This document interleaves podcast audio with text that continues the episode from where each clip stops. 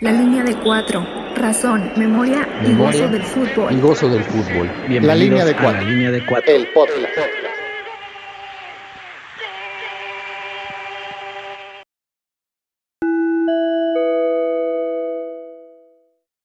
La alineación de hoy es traída a todos ustedes por Pozales Doña Guilla.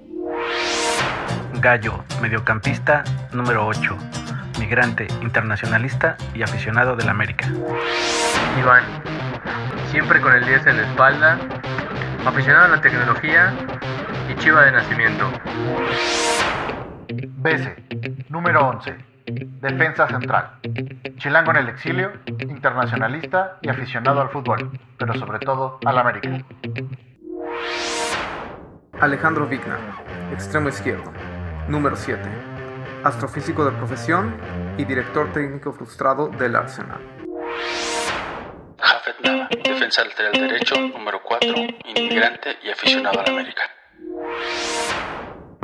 César, número 16, medio de contención, futbolista frustrado que trabaja como periodista, amante del buen fútbol y seguidor de la fiera.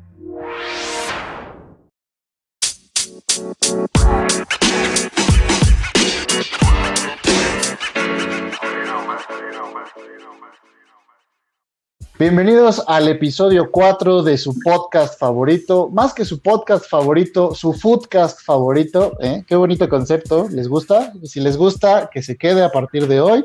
Ni mis compañeros sabían, los acabo de sorprender, así que háganos saber en redes sociales si quieren que se quede como foodcast. Pero bienvenidos a ustedes que nos están escuchando y bienvenidos a ustedes compañeros que están el día de hoy para la grabación de nuestro ya episodio 4 que hoy va de fútbol y religión. Dice la sabiduría popular que nunca hay que hablar de fútbol y de religión porque uno nunca se pone de acuerdo, pero a nosotros nos importa muy poco y por eso el tema del día de hoy es eso. ¿Cómo están? Buenos días, tardes, noches a todos. ¿Qué tal? Buenas tardes, buenos días, noches, como dices. ¿Qué pasó, muchachos? ¿Cómo van? Hoy vamos a, si usted se quiere enterar de quién, cuál es la religión verdadera, escúchenos, eh, se lo vamos a revelar hacia el final del, del, del podcast, así que ponga mucha atención y vamos a ver si, como dice Villoro, Dios es redondo.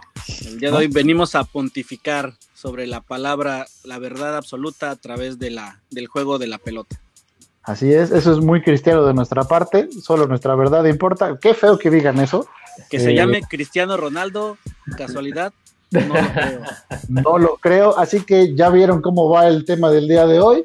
Eh, Chichadeus, tampoco. ¿no? no escuches este episodio, dile a mis tías que tampoco lo escuchen, porque vamos a hablar de Maradona como Dios, vamos a hablar del Papa, vamos a hablar de otras cosas. Mejor este, bríncatelo. Prepare su niño Dios para el próximo, la próxima Candelaria. Oye, y te olvidaste de lo más importante, ¿no? Vamos a hablar del rebaño sagrado, entonces ya está, con eso, ah, tiene, no, bueno. con eso todo el mundo tiene que estar interesado. Y nada más antes, estaría bien eh, a, a agradecerle a la gente que nos ha seguido durante todas estas semanas en redes, eh, dejándonos comentarios en nuestro Facebook, en Twitter, en nuestro, dejándonos likes en nuestro blog. Eh, un saludo a todos ellos y ellas que están siempre al pendiente. eh, Un saludo a nuestros papás que sí nos han escuchado. Ajá. Por favor, nada más, arroba Monindex. Por favor, deja de pedir pack de Kaiser. No hay. Te vamos no, a banear, Moni. No manejamos ese contenido, así que contrólate. Pero eh, gracias a, a, todos los que nos han escuchado. Y pues bueno, vamos, sin más preámbulo, vamos a escuchar la editorial del día de hoy para ya entrarle a la discusión, ¿les parece? Venga. Perfecto. Vámonos.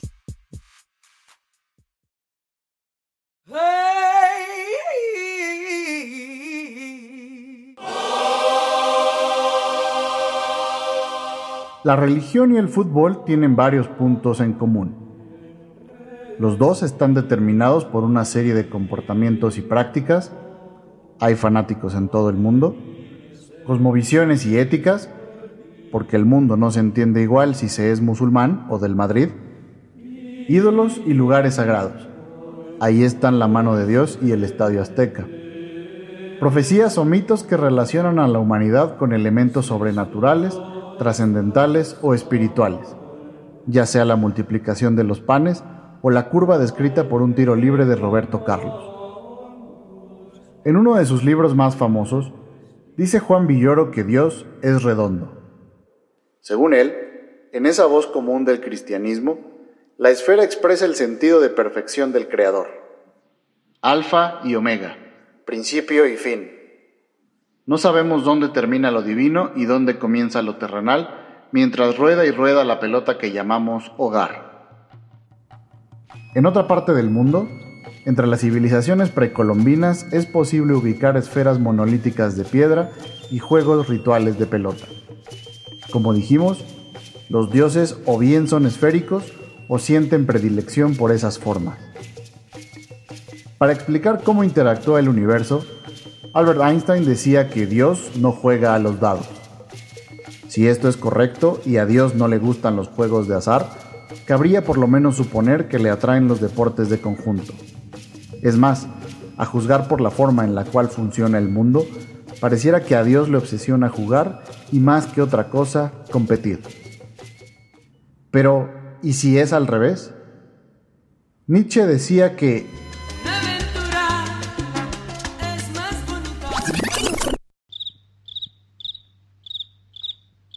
Nietzsche decía que el hombre, en su orgullo, creó a Dios a su imagen y semejanza. Necesitábamos de una divinidad protectora y siempre presente, pero sobre todo necesitábamos creer que Él, ella o ello es al menos un poco parecido a nosotros. Esto como alivio ante la insoportable idea de que no somos más que unos monos ocultando nuestra desnudez. Y para eso, frecuentemente nos cubrimos con casacas de fútbol. Palabra de fútbol.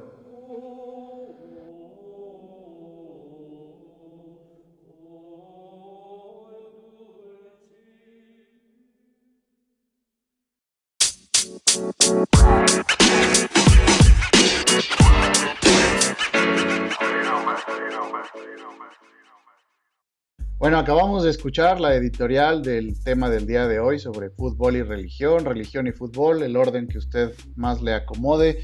Eh, pues escuchamos ahí algunos elementos sobre la relación entre eh, Dios y la forma esférica y demás, y al final pues todo esto nos sirve de pretexto para, eh, para buscarle parecido al fútbol con, este, con las religiones, no importa la que usted tenga, si no tiene, pues al final seguramente tiene un equipo o a un jugador al que le tiene más confianza que a Dios, Iván, ¿no?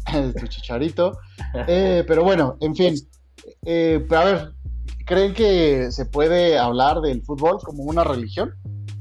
Yo creo que sí, aunque al, de primera instancia parecieran cosas muy diferentes.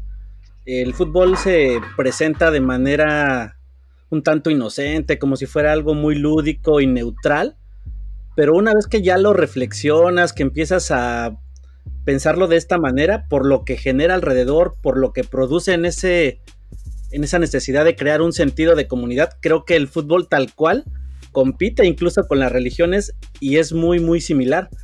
Eh, al final los dos, el deporte, el fútbol y la religión, creo que se cruzan en ese camino donde ya lo, la ciencia no puede explicar. Tenemos un físico ahí, nos puede dar su punto de vista que es justamente el de, pues tal vez hay algo más allá, algo que no se puede explicar con, datos, y en esa forma de darle magia otra vez a la realidad, al mundo, creo que el fútbol y la religión se parecen.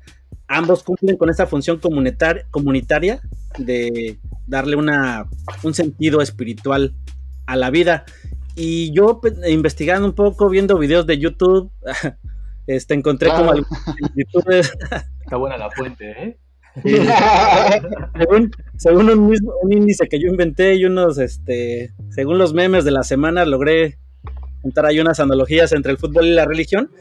Y, por ejemplo, hay este sentido mágico del curandero, de los curanderos con el masajista, ¿no? Cuando alguien se lesiona, ya ven que le ponen como agua y mágicamente se recupera, que es siempre lo mismo, le pase lo que le pase. Pues hay este sentido ahí un poco extraño, la función totémica de las porterías, el árbitro como esa figura poseedora de la verdad, el fetiche de las bufandas y las banderas como un objeto sagrado y el tiempo mítico que se repite cada fin de semana en esa batalla de 90 minutos donde uno termina eh, ganándole al otro como si fuera un, arte ritual en un, en un sacrificio entre dos tribus. Eh, esto además de esa charla previa que es como el sermón en una misa cuando los jugadores se juntan.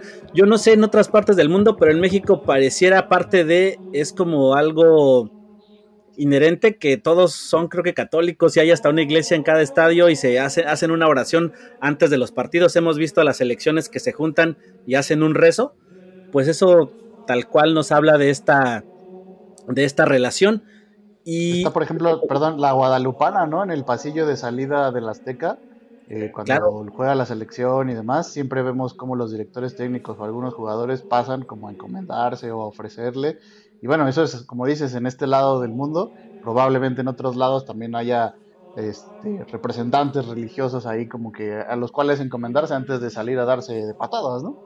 Sí, y quien se diga ateo en el momento que está jugando su equipo la final, sí le ha de pedir a Dios, ¿no? Que si vas ganando, que ya se acabe el, el partido en esos, en esos segundos, uno se vuelve religioso. y para que no marque el penal importancia de lo, ¿no? Sí. No saben, sí, yo, por, yo no saben cómo recé en esta última tanda de penales en diciembre, ¿eh? Claro. Fue, y no sirvió. Nada más no quiero reclamarle a nadie, pero valió para pura madre, ¿eh? Gracias. Es que no rezaste tan fuerte como los contrarios, ¿ves? Ese es el Es que problema. Monter- Monterrey sí, ciertamente son más mochos que, que lo, que, lo, que, que yo. Entonces, pues sí, tienen ahí este, los favores garantizados del señor. Que tenía Que esa es otra, ¿eh? como hace rato cuando estábamos haciendo las pruebas, güey. Exacto. que esa es otra, el carácter del hincha como mártir.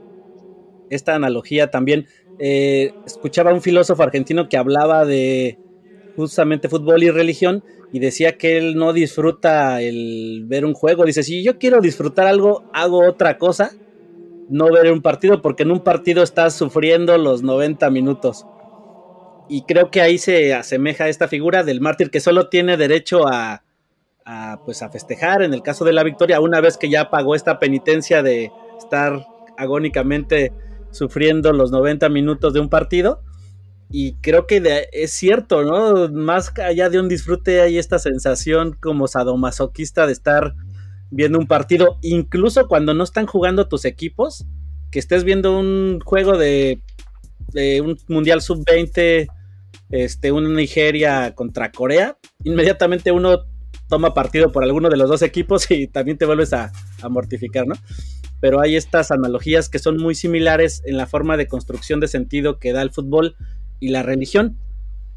Y esto del mártir es interesante porque casi todos los aficionados van a ser mártires, ¿no? ¿Quién va a ganar? Va a ganar un equipo, va a ganar eh, ya sea un torneo o una copa, y todos los demás vamos a sufrir porque no ganamos. Entonces, eh, al ser aficionado, te vuelves casi siempre un mártir. De hecho, más bien es inusual no ser el mártir. Sí, es contrario a lo que podemos pensar de esta relación de disfrute, de disfrute con el juego. Hay una forma de, de penitencia y de dolor al estar disfrutando el fútbol que pues dirá que alguien podría pensar qué necesidad, pero así pasa. Y A mí me gusta pensar en esa cuestión que comentabas, Gallo, de las analogías eh, como aficionado, donde cada ocho días, por ejemplo, ver el juego es parte del ritual, ¿no? Hacemos, a- haciendo la semejanza a lo mejor a ir al templo, a la iglesia, ¿no? Eh, ponerte la playera de tu equipo, que sería como, una onda de, representación, ¿no? y, de tener fe en algo que no controlas tú, como lo es el desempeño de los jugadores, ¿no? Pues, digámoslo como si fueran santos, por así decirlo, y, y pedirles, eh, no sé, como ese favor de ganar el juego, ¿no? Para dejar de ser ese, ma- e- ese mártir por una semana, por lo menos, para volver a los siguientes, al siguiente domingo y pedir nuevamente lo mismo, ¿no? Colocarte la camiseta, asistir al templo, a la tele, al estadio, etcétera, y volver a pedir el mismo favor, ¿no? Claro, sí, también esa búsqueda constante de los milagros, ¿no? Eh, en lo personal no profeso alguna religión, pero este, yo siempre eh, veo cómo las personas que sí son eh, creyentes, pues tienen tanta fe y tanta devoción hacia algún santo y le piden siempre algún milagro.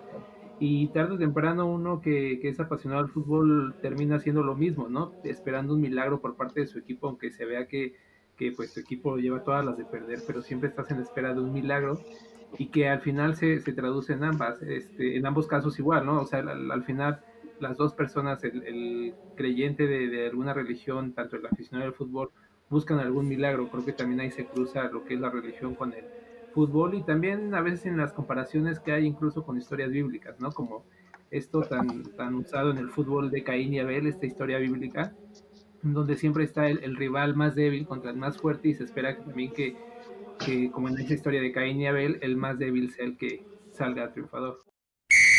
y la va a checar. Va a ver, Bar. Señoras y señores. El árbitro dice. De acuerdo con el Antiguo Testamento, el mito que narra una situación en desequilibrio o una competencia en la que un oponente es aparentemente más débil que el otro es la historia de David contra Goliat. Y además, por ejemplo, ya lo hablábamos en el de la música, ¿no? En el episodio sobre música, que nosotros eh, llevamos como que esta fiesta a los estadios y estaba pensando que, pues bueno, al final las misas o los ritos religiosos son muy parecidos al ambiente de un estadio. O sea, hay obvio música, obvio cánticos, pero pues ah, también eh, está el elemento este místico del humo, con las bengalas o el incienso. Entonces ya todo es como que ponerte en un, en un mood así eh, espiritual y, y, que eso, por ejemplo, pues en, un estadio se contempla más, ¿no? Como, como verlo como templo. A mí lo que me queda la duda es eh, qué tanto de, esta copia se hace de una forma consciente y qué tanto es subconsciente, ¿no? del aficionado, de los jugadores, todos como lo hacen. Y en el contexto de los templos, pues sí, los estadios son templos. De hecho, un poco de autopromoción, ahí escribí, estaba viendo en 2018 en el blog de la línea de cuatro, antes de este hermoso podcast. Eh, Como bien dice ese tal Vigna. Autorreferencia a, un gran escritor, Alejandro Vigna. No serías doctor si no te citaras a ti mismo. Muy bien. Exacto, ahí está. Claro, tienes legitimidad para hacerlo. Y pues ahí hablaba porque, o sea, en ese momento eh, noté la, pues, la similitud, ¿no? De los estadios como templos, de, el papel que juegan de cada fin de semana, eh, puede ser cada domingo, cada sábado, ir al templo, todo lo que requiere, eh, adornar el templo, estar en el rito y luego dejarlo y tener este estadio pues como un, una, una imagen, se vuelve una cosa más grande de lo que de lo que en realidad es, o sea, no solo es el lugar físico, sino lo que representa. Sí, probablemente han escuchado esa famosa, famosa frase de Karl Marx del el opio de los la religión como el opio de los pueblos y que es una de las frases que muchos detractores del fútbol han usado, ¿no? Para tratar de deslegitimar esta pasión por quienes nos gusta el juego y en ese sentido, eh, un filósofo que se llama Darío Stanisiadber, un, un, apellido un poco impronunciable, mencionaba... Jugaba en el Bayern, ¿no? Pues si no, al menos era pariente ahí lejano del Kaiser. Ah, pero... Saludos, Kaiser. Y mencionaba esto de que es... Eh, quedarnos con esa idea es un poco lineal del opio como algo, algo negativo que sin duda eh, puede causar este, esta enajenación, este distractor desde el punto de vista marxista de, las reivindicaciones sociales, de la justicia, pero debe haber algo más que lo explique, algo que hace que sea voluntario y en esto está oculto una especie de placer que es necesario cuando puedes pensar que pues todo está mal, quiero creer en algo y que eso pueda hacer el fútbol, me parece totalmente válido. Que con esta idea de los templos que decía Vigna, perdón, la, creo que ahí empiezan las similitudes. Por ejemplo, está la catedral del fútbol, que es el estadio de San Mamés del Athletic de Bilbao en España, que así tal cual su apodo del estadio es la catedral. Y el mismo mote del equipo son los leones, porque San Mamés era un santo de la época cristiana inicial, al que aventaron a los leones, como acostumbraban en el Imperio Romano, a los cristianos al inicio. Y eh, se supone que él, con el poder de Dios, pudo controlar a los leones y por eso es como la mascota del equipo, ¿no? Eh, entonces ahí, ahí creo que empieza, por ejemplo, ya cuando se empiezan a vincular incluso la, cultura popular y todo con, la idea del fútbol. De incluso anterior al cristianismo, eh, David Goldblatt narra en uno de sus libros que el elemento del juego de pelota ha estado presente y en muchas culturas. Es algo común a la historia de la humanidad que haya juegos de en cualquier comunidad se hay vestigios de que jugaban con algún tipo de pelota o algo parecido, pero solo en la cultura mesoamericana, en particular en los mayas, está tal cual ejemplificado en el Popol Vuh. Hay un relato muy interesante de unos gemelos que son eh, quienes se convierten después, en, según la tradición, en, la, en el sol y la luna, y que ellos alcanzan. Ah. Son tal cual, tengo aquí sus nombres. Rodríguez, Haz de cuenta, unos, ajá, uno, una versión precolombina de los hermanos Corioto o de los gemelos Rodríguez, que sus nombres exactos son, aquí lo, aquí lo tenía. Johan y Omar. Johan y Omar Rodríguez, exactamente. Joan Rodríguez y no, no, creo que, te voy a corregir, creo que son los de Boer, güey. También. Los dos santos, ¿no? no, bueno. No, porque esos son tres y hay un cuarto por ahí perdido en Oxnard, ¿eh? Que ahora hace podcast. El hace podcast, ¿no? Ah, ese, es otro, ese es otro. Pero para que nos demos una idea de que eh, no es algo trivial el juego de la pelota y la religión, desde esos mm, momentos ya estaba vinculado y estaba en, el centro de la tradición de esto que le daba sentido a toda su cosmovisión de ver, de ver el mundo, ¿no? El juego de la pelota estaba reservado solamente para los, para la nobleza y era una manera en la que alcanzaban la, la trascendencia con el otro mundo y ordenaban la realidad en su, en su modo de comprender la vida, ¿no? Es algo muy interesante y que se transmite desde ahí está esa conexión y que ha seguido permeándose a través del tiempo porque repetimos, o sea, hay algo de positivo en ese elemento que busca normalizar la práctica desde una perspectiva de goce o placer que lo dan en ambos casos tanto el fútbol y la religión. A pesar de que vivamos en este mundo donde la ciencia prácticamente ya puede explicar todo, sigue habiendo una línea donde tiene un límite y ahí es donde entran estas dos pasiones.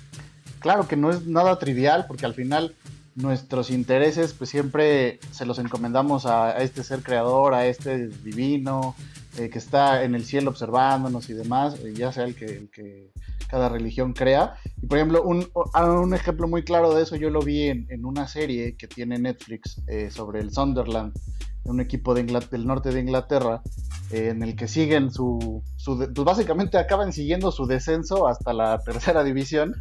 Es, como un poco como ver al Tibu. este, y ves los vestidores, ves los juegos, ves todo como la logística de cada partido y demás, como hay un cambio de dueño. Pero está muy interesante como el inicio de la serie, eh, son pocos capítulos y los pueden ver, se los recomiendo, pero el inicio es muy interesante. Si ustedes hicieran, a ustedes les encargaran hacer un, un documental sobre su equipo, ¿qué sería lo primero que grabarían? Probablemente su estadio, probablemente a un jugador mítico de su, de su equipo, o no sé, alguna entrevista con algún aficionado. Pues no, los del Sunderland inician con una toma en una iglesia, en no catedral porque estaba investigando y resulta que Sunderland es de la, única ciudad o de las pocas ciudades en Inglaterra que no tiene catedral.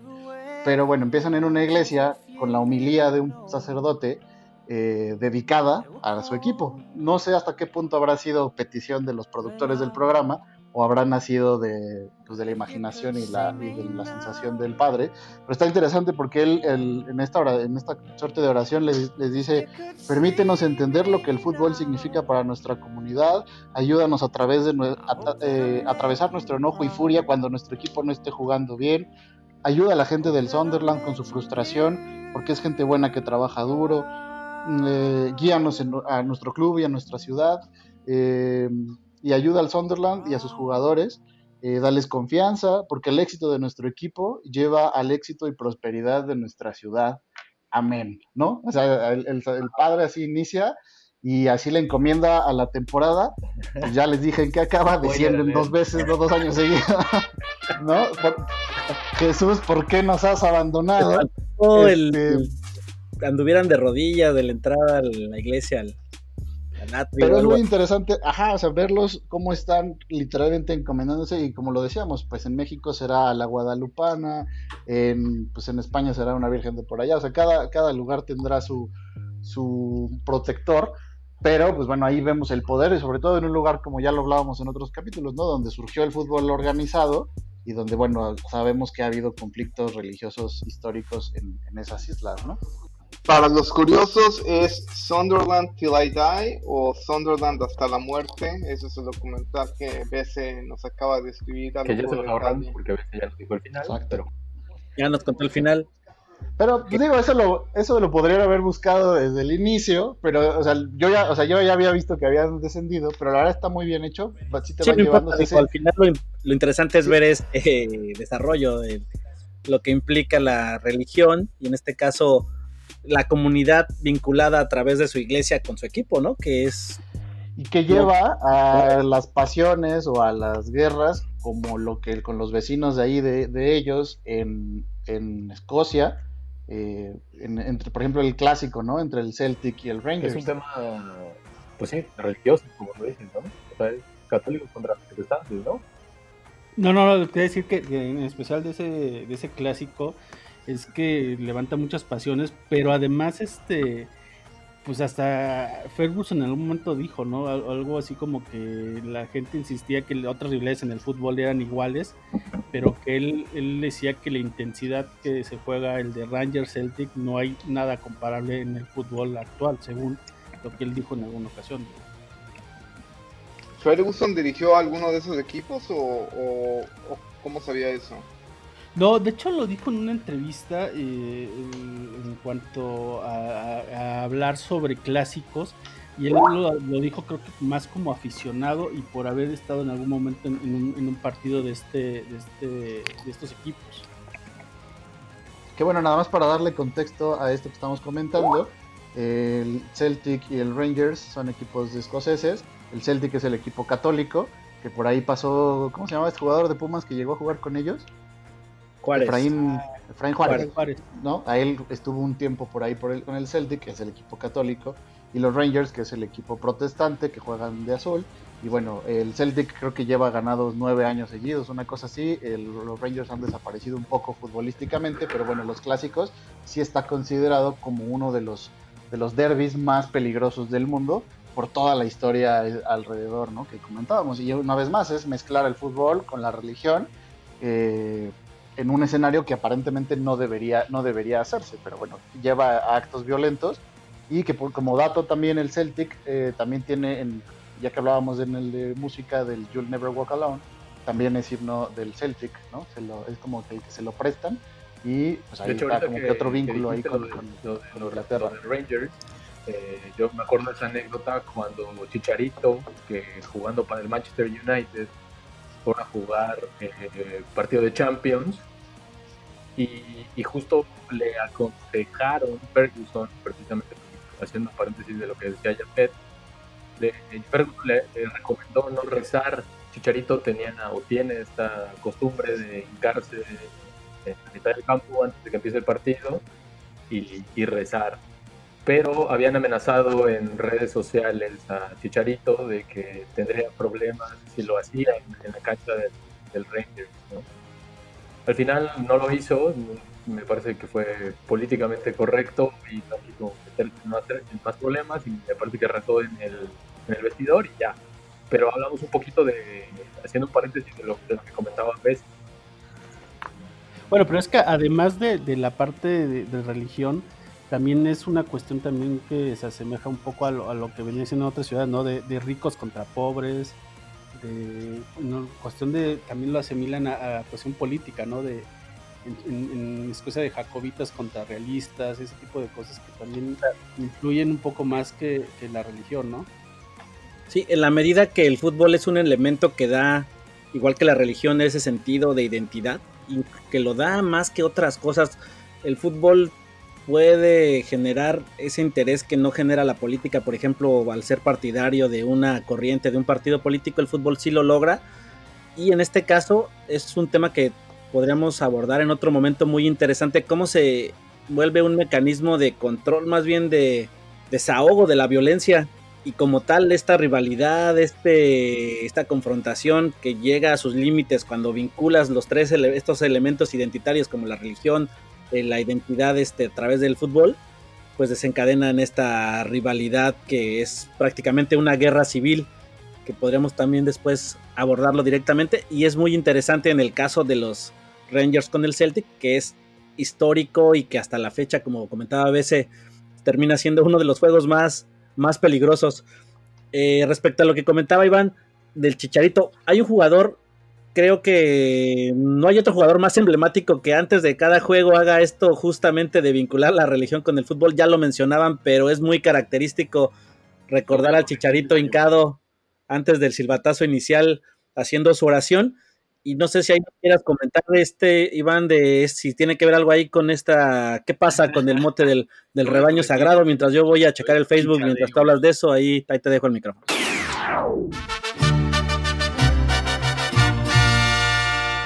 Bueno, ha llegado el momento de darles la nota real y verdadera del por qué decidimos hacer este podcast de fútbol y, religión. ¿Por qué al Guadalajara? ¿Por qué a las Chivas? Al glorioso Club Deportivo Guadalajara se le conoce como el rebaño sagrado. En realidad lo de Chivas es un apodo que surgió como una burla por un cronista deportivo de Guadalajara que era aficionado de del otro equipito de la ciudad, el Atlas eh, refiriéndose a, los jugadores del Guadalajara como que corrían como chivas brinconas, como chivas locas. La gente del Atlas empezó a hacer burla de eso y en el siguiente juego entre el Guadalajara y el Atlas, los jugadores del Guadalajara saltaron al campo con una chiva y eh, vestida con los colores del Guadalajara, en rojo y blanco, diciendo y mostrándole a la ciudad que Chivas era Guadalajara. De ahí viene el origen del, del porqué de Chivas. Después, cuando el Guadalajara o cuando las Chivas ganan su primer campeonato en el año de 1956 venciendo al Irapuato, México tenía en ese entonces a un cardenal de Jalisco llamado Garibi Rivera y que era un seguidor furibundo de las Chivas. De hecho, hay fotografías donde se puede ver al, cardenal eh, con la playera debajo de la playera de las Chivas debajo de su sotana.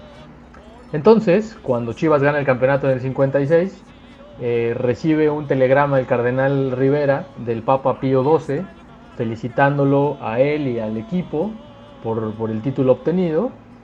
Y entonces se dice que el Guadalajara fue bendecido desde ese día, ¿no? Y de ahí vino la racha del campeonísimo y tantos logros más. Así es que hoy usted sabe ya por qué al glorioso Club Deportivo Guadalajara se le conoce como el rebaño sagrado. Y después de este breviario cultural, sin más preámbulo, vamos a descansar un poco, vamos a refrescarnos, nos dejamos con el intermedio y eh, nos escuchamos para la segunda parte.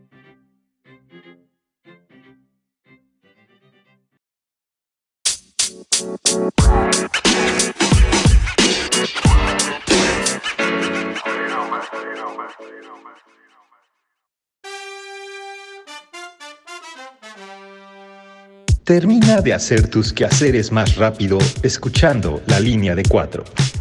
Desde que escucho la línea de cuatro mientras lavo, mis camisas quedan más blancas. El perro, justamente ya lo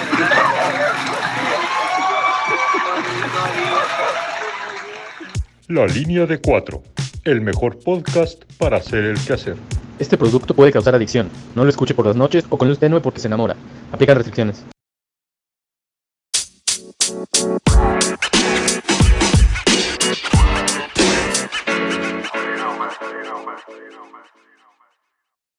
Muy bien, pues estamos de regreso, acabamos de escuchar el intermedio y seguimos platicando de estos dos temas tan, tan polémicos, tan significativos para la vida social de los seres humanos como es la religión y el fútbol, los cuales hemos visto que tienen muchas similitudes, muchas analogías y que se viven de una manera muy similar en esta búsqueda de lo trascendental, de la verdad que nos da el, este espectáculo como es el fútbol y la religión también. En este caso, y vinculándolo a lo mexicano, al folclore, hay algo que nos ha llamado mucho la atención, que es el caso de los niños Dios que los han vestido de manera reciente también como, como jugadores, como futbolistas. César, al respecto, ¿tú qué nos puedes contar?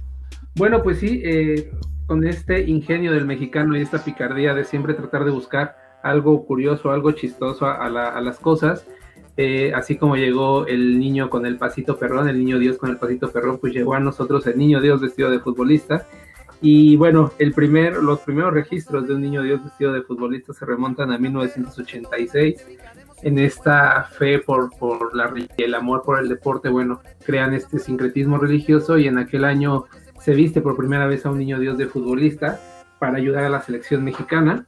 Eh, y bueno, ya al inicio de, esta década, 2010-2011 más o menos, se hace mucho más popular este acto de vestir a los niños Dios con el uniforme de su equipo favorito eh, para aprovechar la fecha de la Candelaria, el día 2 de febrero, que para los que no conocen mucho de la religión católica, bueno, es la fecha en la que simbólicamente los niños Dios son bautizados después de haberlos arrullado el 24-25 de diciembre este, y se les viste con sus mejores galas, ¿no? Entonces al mexicano se le ocurrió, pues, ¿por qué no vestirlo de, de Cuauhtémoc Blanco, de Chicharito Hernández, así como se viste el niño doctor, niño bombero, bueno, pues también ya tenemos el niño futbolista. Y en los mundiales es también una práctica que se aprovecha mucho para ayudar a la selección, ¿no? En, en sus papeles en este mundial. Y, e incluso en 2014 una iglesia también del centro de la Ciudad de México vistió a su niño Dios, al niño Dios que tiene en el templo, con el uniforme de la selección y bueno, pues igual y, ayuda un poquito, porque pues ahí vimos los paradones de Ochoa ante Brasil, entonces, pues bueno, esta es una práctica que, que era este, inevitable que sucediera en nuestro país, un país 100% futbolero y con el 90% de la, de la población católica, ¿no? Entonces era inevitable que esto sucediera algún día, sobre todo con esta picardía que tenemos los mexicanos, ¿no? De siempre encontrarle el lado cómico o el lado curioso a las situaciones. A, ver si no sale contraproducente, ¿no? Nos ha fallado el niño Dios vestido de la selección, ¿no? Sí, a ver si. Tal vez por eso no pasamos al quinto partido. ya sé. Y que además es pues común, ¿no? ver las representaciones religiosas. Todos hemos visto las estampitas de San Osvaldo, de San Ochoa, de San Cuauhtémoc, de San Chicharito. Por ahí creo que hay una oración al Chicharito, ¿no, Iván? Hay una oración a Chicharito que se hizo, la hizo un, aficionado para el Mundial de, Rusia, que de hecho la tengo por aquí, se les voy a compartir porque está, está bastante picarona, como decía César. Les pido por favor que, le recen a Chicharito. bueno, la oración que se hizo para el Mundial de Rusia dice, San Chicharito que estás en el verde, santificados sean tus goles, venga a nosotros tu suerte Háganse tus victorias en la selección como en el West Ham. Danos hoy nuestro gol de cada día, perdona nuestras críticas como nosotros te perdonamos cuando fallas. No nos dejes perder contra los suecos y llévanos a la final. Amén. ¿Quería usted más pruebas de que pues Dios no existe o que nosotros lo matamos? Pues, pues esa oración lo demuestra, ¿no? Exactamente. Pero bueno, hablando en serio, habrá quien diga que es falta de respeto vestir al niño Jesús con el uniforme de un equipo o hacer, una oración, o hacer una oración, pero yo creo que al final es un reflejo de lo importante que son las dos cosas en la vida de muchas personas, tanto el fútbol como la religión. Entonces, ¿qué más importante o, a quién más importante le vas a encargar que tu equipo sea campeón o que tu equipo no descienda o que tu equipo haga lo que sea o que un jugador de tu equipo no se vaya a otro equipo, sino es a, Dios, ¿no? Pedirle con toda la fe y al final es una expresión de eso, de, del amor que sienten por las dos cosas y por en ese sentido no creo que sea no creo que sea negativo.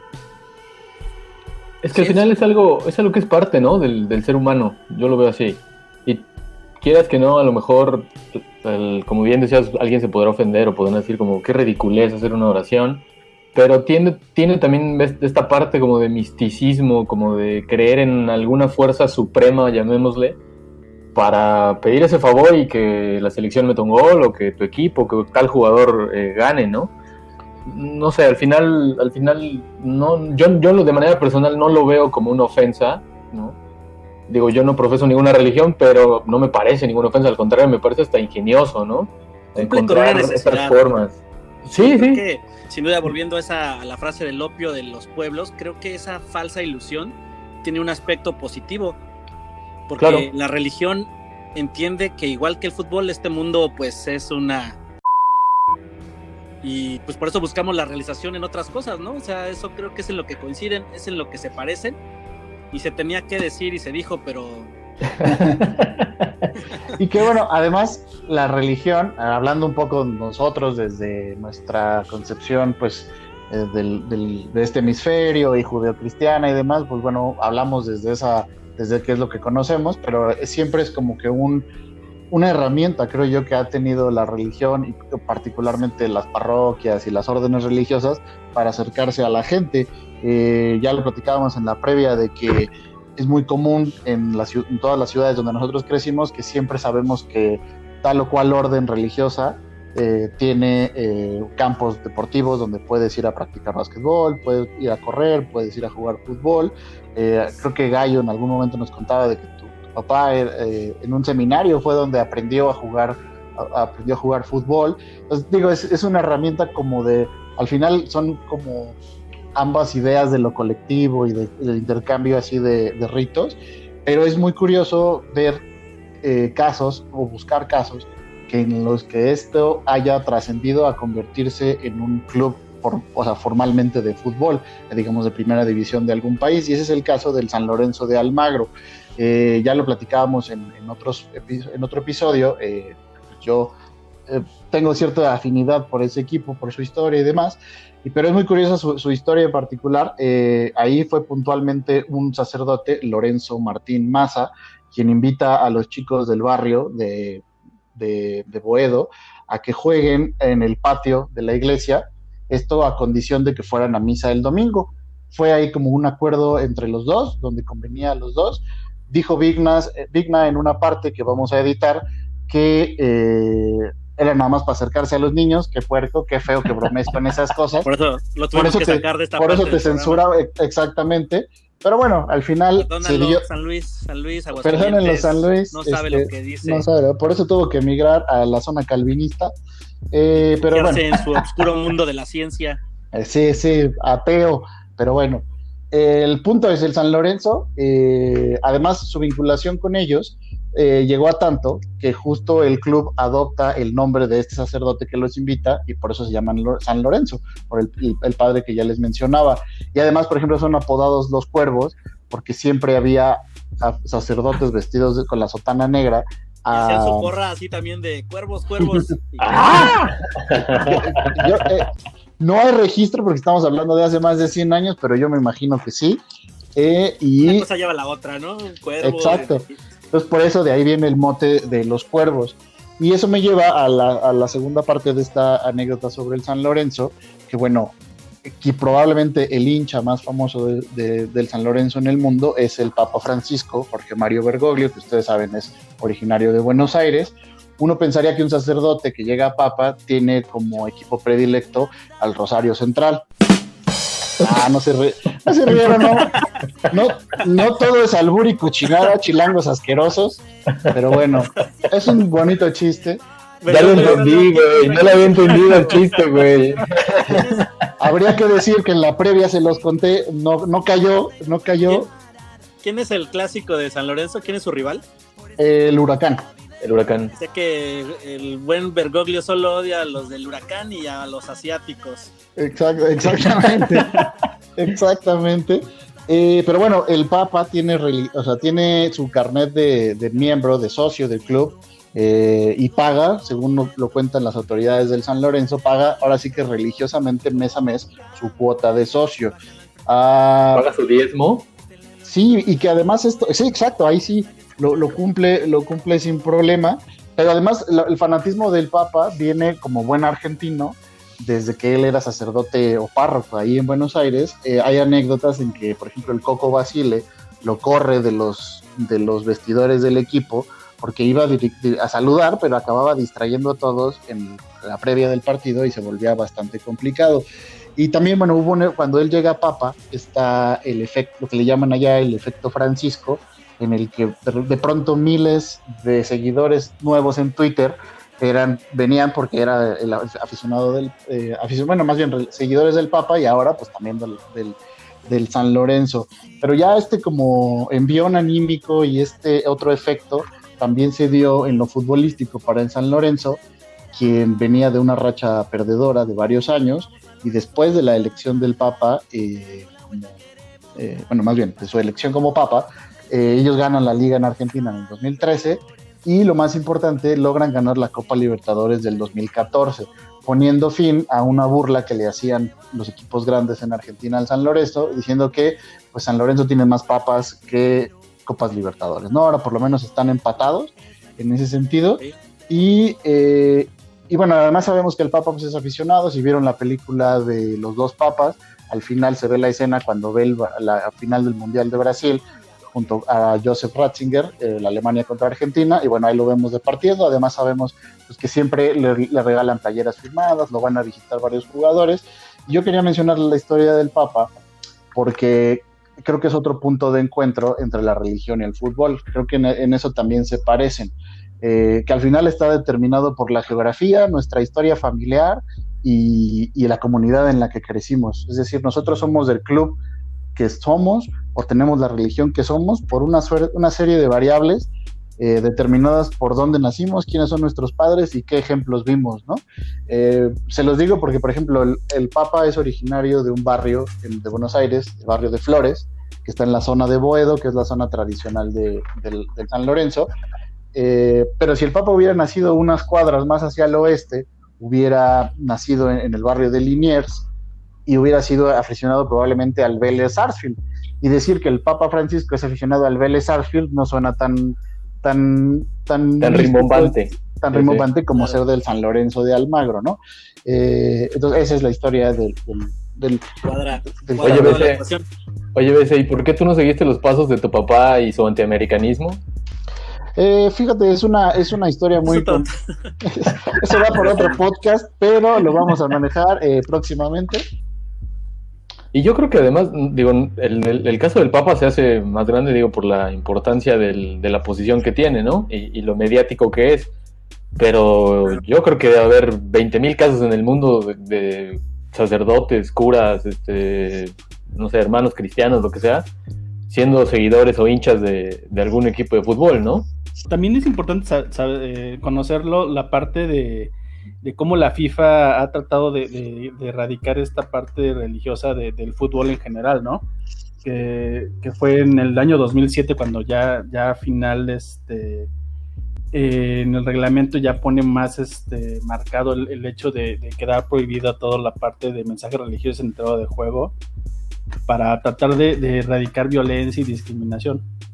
Creo que hasta antes de esa fecha eh, era muy común ver en los futbolistas yo, yo recuerdo, por ejemplo, este brasileño Piñeiro en México cuando jugaba en Celaya, que siempre ponía, eh, ponía sus cuando notaba sus camisetas con siempre alusión a, su cristianismo, ¿no?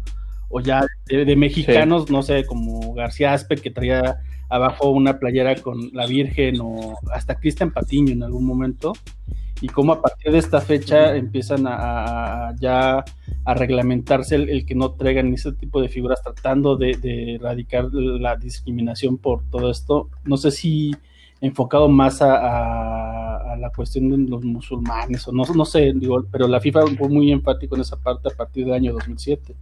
Es que de pronto se empezó a hacer, digo, no, no sé si la palabra correcta sea moda, pero yo sí me, justo lo que mencionabas, yo sí me acuerdo de muchos jugadores que cuando, cuando notaban gol se levantaban la playera y traían abajo algún mensaje como de Jesús está conmigo, Jesús te amo, cosas sí, de, de hecho hasta ya, ya, ya más cercano, en, el 2016 cuando es campeón este, olímpico Brasil en Río de Janeiro, eh, no sé si en algún momento hubo una multa o algo para Neymar porque él se pone una cinta así tipo Rambo en la que dice 100% Jesús.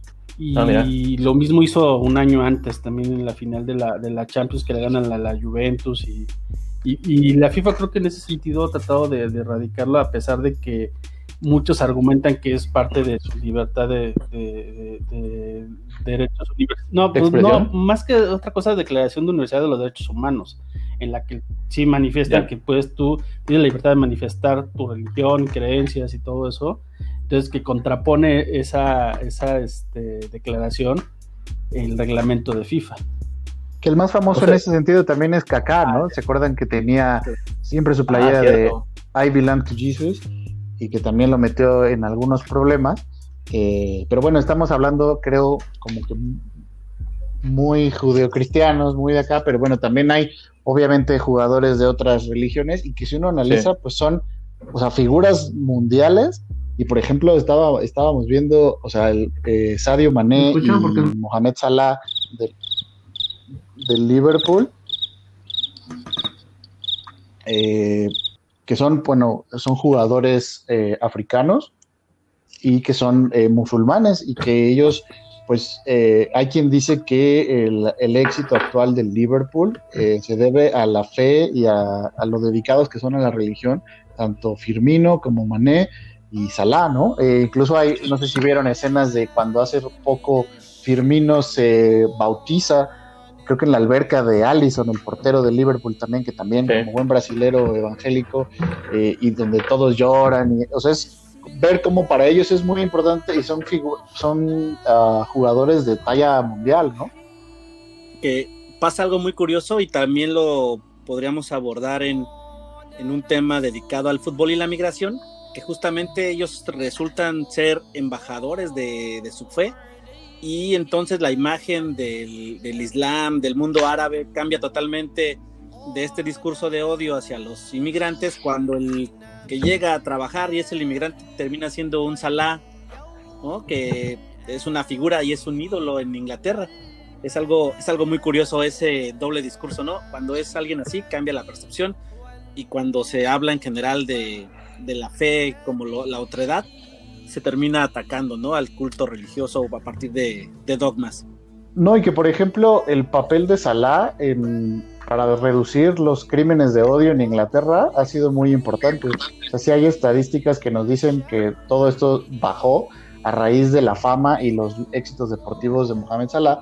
Y de hecho está la anécdota de un aficionado que era abiertamente anti-islámico y que los, él decía que los odiaba y acabó convirtiéndose al Islam y, todo a, raíz de, lo bien que juega eh, eh, Salah. Y volviendo al tema de la música en los estadios, también los aficionados de Liverpool le cantan ¿no? al, a Mohamed diciéndole que si la si la si que ellos quisieran estar en una mezquita si es que ahí va a estar Mo Salah, ¿no? o eh, Benzema o Benzema que también Benzema, es, Benzema y, y Paul Pogba también son otros jugadores musulmanes Pogba se convirtió recientemente al Islam y él, mismo dice que pues eso le, ayudó como que a despuntar su carrera. Y Benzema siempre abiertamente al ser de origen creo que es argelino no también o, tunecino me parece. Eh, eh, bueno él siempre dice que antes de un partido él siempre escucha el Corán, las suras, las empieza a escuchar, así como nosotros escucharíamos otro tipo de música, él escucha eso y eh, con eso se inspira y como que entra en en materia, ¿no? Y que es algo, lo único que ha podido competir con esta férrea disciplina del Ramadán es el fútbol, donde ha parado, eso, te iba a decir. Ha, parado, ha no parado, pero hecho reunir a la gente y ponerle una pausa a su culto religioso para reunirse a ver los juegos. No sé si quieras ahí. Es que justo me estaba acordando, me estaba acordando de la final de la Champions League eh, del 2018, donde Mo Salah justamente tuvo que suspender el Ramadán para poder llegar en, plenitud física al, partido, porque se, se, transponía, ¿no? Con las fechas. no lo mismo. Este, la del Ramadán. Sí, exactamente, sí, Saludos Sergio Ramos, ¿no? Entonces, este... Sí, pero es curioso cómo volvemos a, a, lo mismo, ¿no? Este, eh, tienes que ir mezclando esos dos temas, eh, nos guste o no. Sí, pero es que al final creo que en general muchos, eh, muchas cosas se tienen que, se, o se, adaptan, como la comercialización, porque hay, hay varias marcas que visten este, equipos que tienen que hacer modificaciones en algunos este, de, sus, equipos, equipamientos para poder ser comercializados en, todos los musulmanes, sobre todo con la cuestión de de algunos este, escudos que llevan una cruz y ese tipo de cosas. Tienen que adaptarlas para que de esa forma puedan ser comercializadas en estas zonas.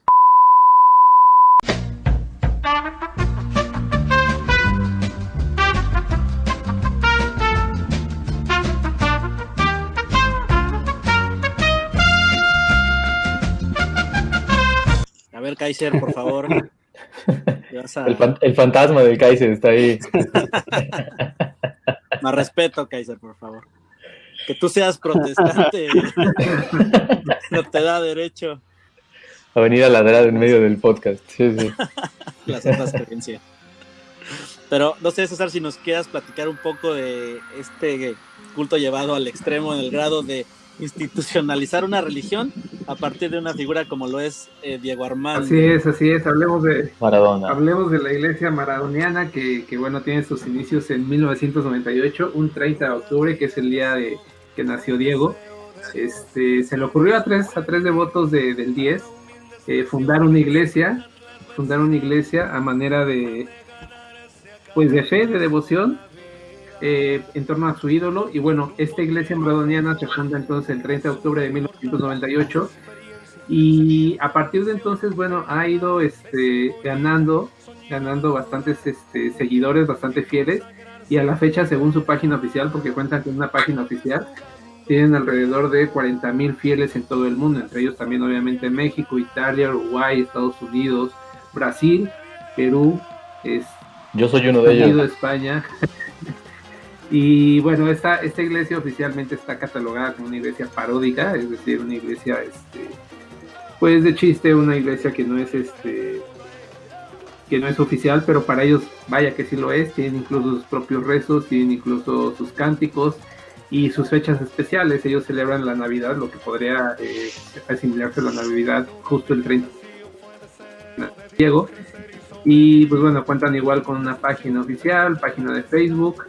Y bueno, como dato curioso, su página oficial este, hacen mucho hincapié de que la, bueno, de que la iglesia como tal está este, subsidiada por un, un sitio de apuestas de fútbol. Entonces incluso te ofrecen que si entras al sitio te regalan un par de apuestas o algo así. Y pues bueno, eh, es una pasión que fue llevada al extremo, pero pero digo, también ahí se, se, refleja este amor y esta pasión, esta vehemencia que llegan a tener los aficionados por ciertos jugadores o por el mismo fútbol, ¿no? No sé si se les ocurre a algún jugador pues, mexicano que se le pueda fundar, aunque sea una para, para también que tenga sus devotos. Bueno, mi Cuauhtémoc sí manejaba varias capillitas, pero de otro tipo. Ahí en Tepito, igual podría tener de su hecho, templo. De hecho, te puedes casar incluso bajo un rito maradoniano. Nada más que tienes que viajar hasta Argentina, me parece, para que eh, sea el, obispo de la iglesia el quien, te dé la bendición bajo las leyes de Maradona. Sí, tienes que ir a, Rosario, en Argentina, si, si alguien se quiere casar bajo este este culto maradoniano en Rosario, Argentina, te puedes este, casar, eh, cumplir con los mandamientos, los 10 mandamientos de la iglesia maradoniana, eh, y bueno, tendrás la, la, bendición del Diego para que tu matrimonio prospere. Pues yo creo que ya con eso podemos cerrar, creo que se nos quedan muchos ¿Podéis? temas en el, en el tintero, ahí está por ejemplo Roberto Bayo y su budismo, eh, ahí hay, hay equipo, equipos judíos, equipos de todas las, las religiones. Eh, eh, la también santería, tenemos ¿no? ajá, el tema de la santería y el tema de las cábalas en el fútbol. Recordemos a la Volpe y los dragones en sus corbatas, en fin. Eh, yo creo que como conclusión podríamos decir lo que decía Eduardo Galeano, de que el fútbol es la única religión sin ateos. Así Coincido que- plenamente. Y, y por eso estamos aquí nosotros como prueba de ello. Así que pues muchas gracias por escucharnos. Nosotros fuimos la Podéis ir línea de paz. cuatro. Eh, podéis ir en paz. Vuestro podcast ha terminado.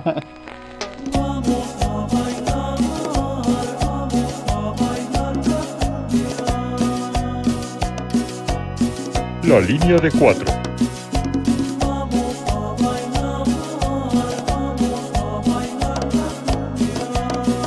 El mejor podcast para hacer el quehacer. La cumbia, la cumbia llena mi vida. Esta noche saldré con mi novia a bailar. Esto ha sido todo por hoy. Recuerden visitar nuestro blog La Línea de 4 en WordPress y síguenos en Facebook como La Línea de 4, en Twitter como arroba La Línea de 4 con número y en todas las plataformas para podcast. Hasta la próxima, les enviamos un fuerte abrazo de gol.